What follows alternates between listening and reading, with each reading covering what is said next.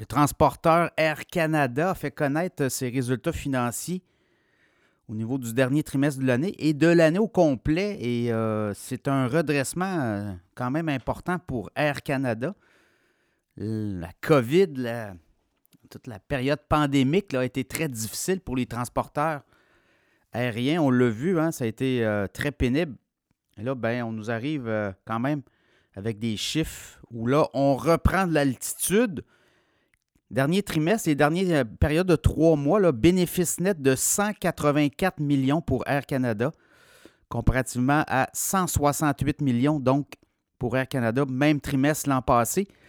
Donc quand même, les profits s'améliorent et on regarde aussi les revenus. Ben 5 quasiment 5,2 milliards de revenus durant cette période, en hausse de 11% Mais comme vous le savez, l'inflation, les coûts hausse des coûts de tous les intrants, bien, ça fait en sorte que les charges d'exploitation ont quand même augmenté de 8% pour Air Canada, qu'on a été capable de contrôler tout ça, les coûts et l'accroissement du trafic aussi a fait en sorte qu'on dégage quand même 184 millions de profits nets sur la période de trois mois, le dernier trimestre, le quatrième trimestre. Et quand on regarde sur l'année au complet, ben, c'est 2 quasiment 2,3 milliards de bénéfices nets. Donc, Air Canada est très rentable, 2,3 milliards de profits nets. Comparé à 2022, euh, c'était 1,7 milliard de pertes.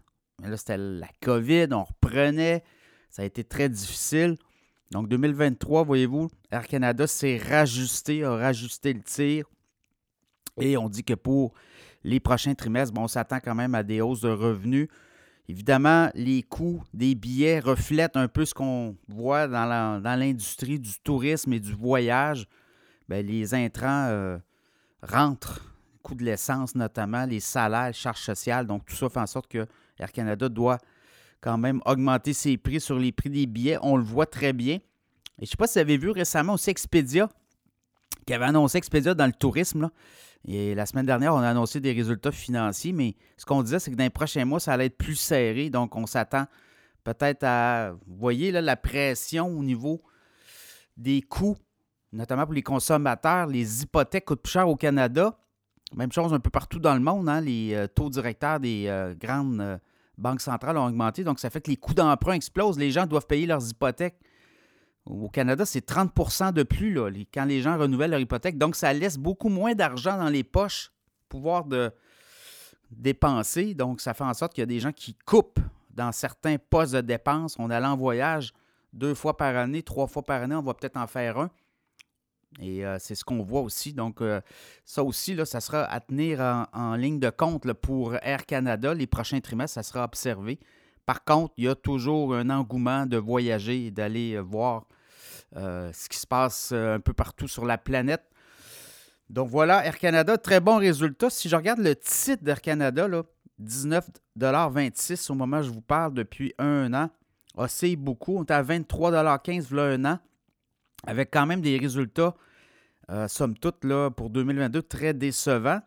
Le titre euh, avait même euh, descendu autour des 18 On est remonté cet été autour des 25-26. Encore récemment, mois d'octobre, tu à 16. Et là, ben, je pense qu'il y a un air d'aller.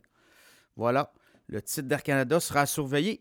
Et si vous voulez voir euh, si on doit investir dans Air Canada, ben, je vous invite à vous abonner à l'infolette financière Cachemire sur cachemireplus.com. Vous abonner et on va jaser d'Air Canada. Voilà, on en jase régulièrement. C'est un titre qu'on suit et d'autres titres boursiers.